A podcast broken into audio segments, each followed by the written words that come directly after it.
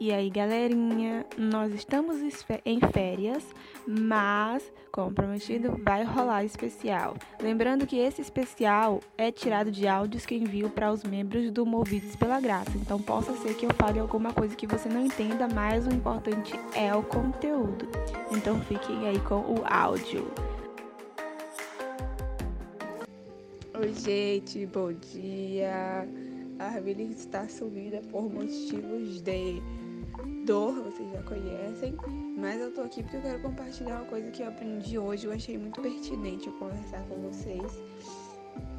É, hoje no capítulo de 1 Samuel, no livro do caso, né? No livro de 1 Samuel, capítulo 23, eu li sobre uma coisa interessante.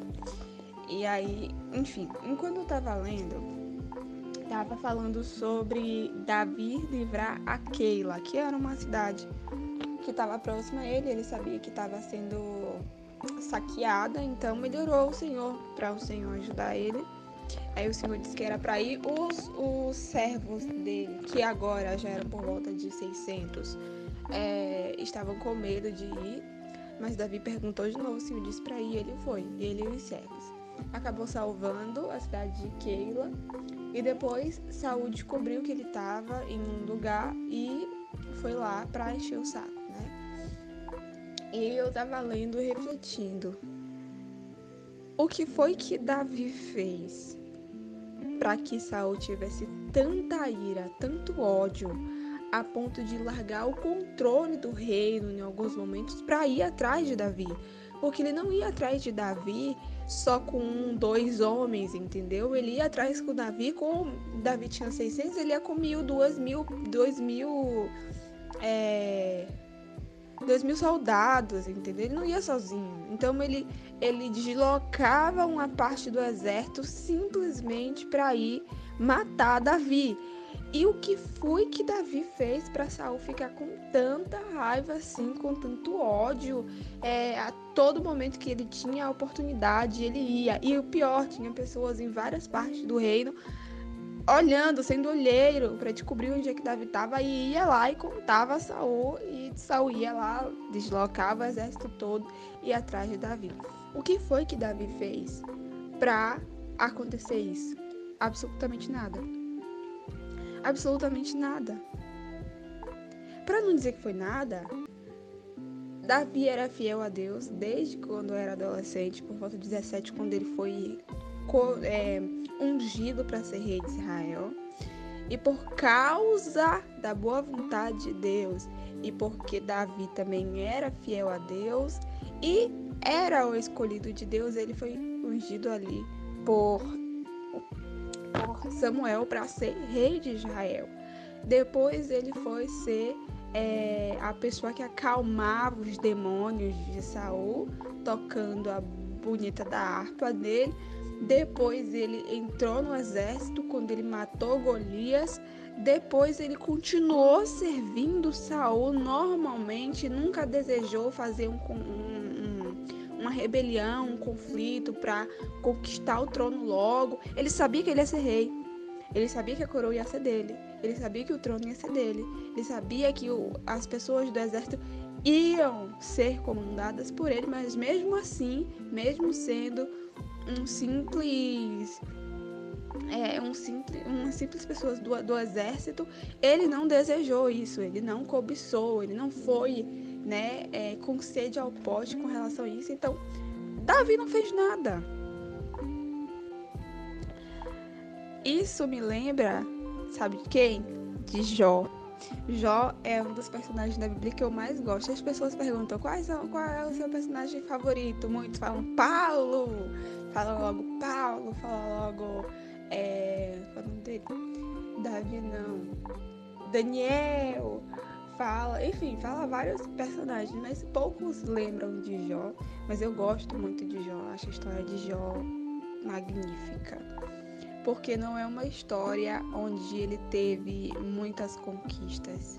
É uma história onde tinha ele, humilde servo, tentando agradar a Deus. Só. E só por isso, só porque ele estava tentando agradar a Deus, Satanás se irou né? Cirou, cirou muito e Deus permitiu. Então é nesse ponto que eu quero chegar. Deus permitiu. O que foi que Jó fez contra Satanás? Nada. Na verdade, a única coisa que Jó fazia era agradar a Deus. O que foi que Davi fez contra Saul? Nada. A única coisa que ele fez foi agradar a Deus. Isso mostra que quando nós estamos buscando, pensando, cogitando em nos voltar para Deus, Satanás automaticamente vai se levantar. Automaticamente vai buscar meios de te fazer ficar mais fraco, vai, te, vai criar meios para te fazer é, querer abandonar tudo, jogar tudo para cima. Automaticamente ele vai fazer isso. Então, a única coisa que Davi tinha feito foi ser fiel a Deus. E por que que Deus permitiu? A pergunta que me veio à mente foi: por que que Deus permitiu? Ok, ele não fez nada. Partimos do pressuposto que ele não fez nada. Se ele não fez nada, e a única, a única aspas, muitas aspas, pecado dele era ser fiel a Deus, por que que Deus tinha permitido que, que Saul, Saul fosse fazer isso? Alguma coisa dentro de Davi precisava ser mudada. E essa coisa só seria mudada com a perseguição de Saul. Algo, algo no caráter de Davi precisava ser transformado, purificado. E só ia acontecer isso por meio da perseguição de Saul. Alguma coisa precisava preparar Davi para ser o futuro rei de Israel. E isso só seria preparado pela perseguição de Saul. Às vezes Deus permite que coisas aconteçam com a gente, coisas que a gente não entende, coisas que a gente não não compreende, não faz sentido às vezes nem quer aceitar. Deus permite porque algo em nós precisa ser mudado, transformado, purificado, alcançado para o reino dele. Você tem passado por alguma perseguição? Por alguma tentação frequente?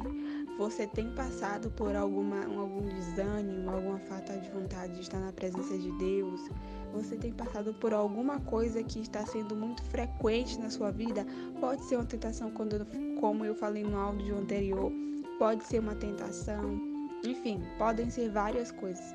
Você está passando por isso? Talvez você precise olhar essas coisas com outros olhos. Por que Deus está permitindo por que Deus está permitindo? Algo em você precisa mudar. Lembra das suas orações? Senhor, me purifica. Senhor, me dá um coração novo. Senhor, arranca o pecado de mim. Senhor, me dê poder para vencer a tentação. Senhor, me ajude a estar mais perto do Senhor. Senhor, derrame o seu poder sobre mim. Senhor, derrame o Espírito Santo sobre a minha alma, me purifique. Senhor, me ajude a ter domínio próprio. Senhor, me ajude a alcançar o céu. Senhor, me ajude a alcançar um caráter transformado, diferente, melhor. Senhor, arranque esse pecado, essa coisa que me impede de estar em Sua presença. Deus está ouvindo essa oração. Todo aquele que ora com sinceridade é atendido.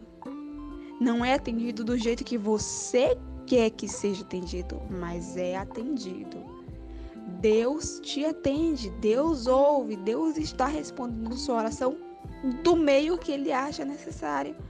Às vezes você está orando, esperando que Deus faça uma coisa, você está imaginando que Deus vai fazer aquilo, mas Deus vai se comportar de outro jeito porque Ele é Deus. Não é a gente que vai botar Deus numa caixinha e vai dizer você vai ter que me obedecer. Não, porque na verdade Ele é Senhor dos Senhores Rei dos Reis. Nós somos aqueles que são guiados e comandados por Deus. Nada está fora do seu poder. Se você tem orado e tem acontecido alguma coisa na sua vida, saiba que essa é a resposta da sua oração. Basta você agora se colocar aos pés de Deus, orar, lutar, lutar pela sua salvação. Lute pela sua salvação, lute pela sua purificação. Salvação não, porque quem já lutou pela salvação na verdade foi Deus. A gente está no processo de purificação. Nós já fomos salvos e resgatados do pecado. Nós estamos sendo purificados para alcançar o céu. Essa é uma coisa que Satanás, na verdade, ensina errado. E até eu, ó, até sem perceber, às vezes a gente fala aquilo que não é verdade, que não tem base bíblica. Tá vendo? Então, Deus está esperando você ir até o trono dele para ele poder te ajudar. Deus está esperando que você faça alguma coisa. Ele não pode fazer tudo, mesmo que ele queira, ele não pode fazer tudo. Você precisa fazer alguma coisa. Talvez você precise parar de murmurar demais, reclamar demais.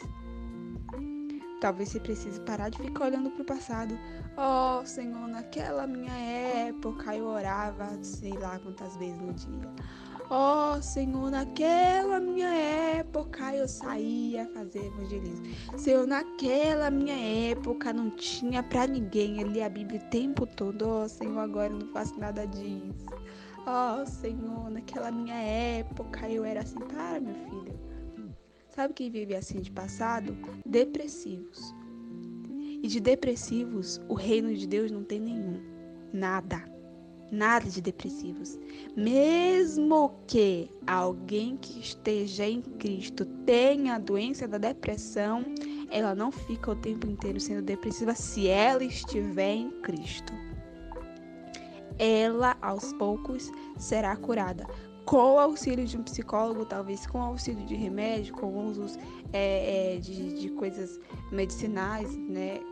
Mas principalmente com o poder de Deus, ela será purificada, curada, transformada, a pessoa, no caso. Mas o reino de Deus não tem depressivos, tá? No céu não existe um anjo deprimido. Não tem. Pare de ficar olhando para o passado. Tem um dorama que se chama tudo Bem Não Ser Normal. Que é um dorama que me ensinou muito, muito, muito, muito sobre muitas coisas, de verdade. Até hoje eu carrego os ensinamentos dele comigo. E tem uma frase do autista conversando com outro, outro paciente do hospital psiquiátrico. E aí, o autista fala com ele, esse esse homem do hospital psiquiátrico, ele tem uma alta e ele pode sair do hospital agora. Agora já tá tudo bem, pode sair. Mas ele não sai, ele sempre volta. e aí ele vai pegar o ônibus, vai dar uma volta na cidade de horas e depois ele volta para o hospital psiquiátrico, sempre assim. E nessa saída dele, ele tem a conversa com o autista. O autista entra no ônibus para ir para o hospital psiquiátrico e aí é, eles têm uma conversa. E aí o autista fala assim: Você já saiu? Você já, já pode sair? E aí ele fala: Já, já saí, já estou em alta, não sei o quê. E aí eles começam a ter uma conversa interessante, que é a conversa sobre o passado. Eles começam a conversar sobre que esse homem que foi, teve alta, ele na verdade é um ex, um, uma pessoa que serviu ao exército. E ele foi parar no hospital psiquiátrico porque ele ficou muito traumatizado com relação ao exército. E eles têm uma conversa e a conversa chega no seguinte ponto: não ser preso ao passado. E aí, eu não me lembro se é o autista ou se é o homem que foi é, liberado da psiquiatria.